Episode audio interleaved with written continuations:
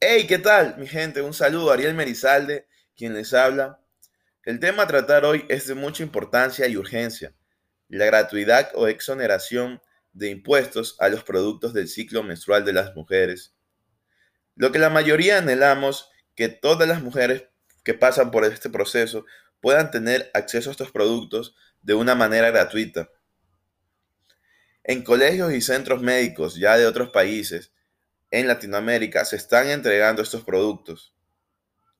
Pero por otra parte, en nuestro país, Ecuador, existe una desinformación de muchas mujeres jóvenes entre 18 y 35 años y adolescentes entre 12 y 18 años, que pasen un tiempo considerable en redes sociales, en su mayoría con acceso a algún celular con internet.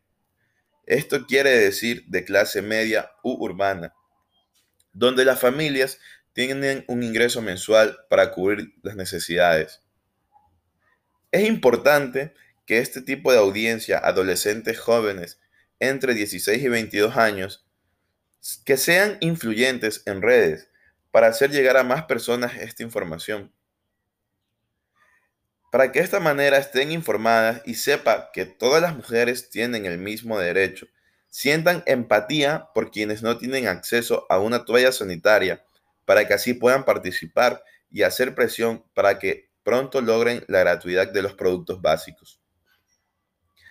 Actualmente en nuestro país ya se presentó un proyecto para regalar este tipo de productos por la asambleísta Johanna Moreira se encuentra en estudio y también se está analizando la propuesta.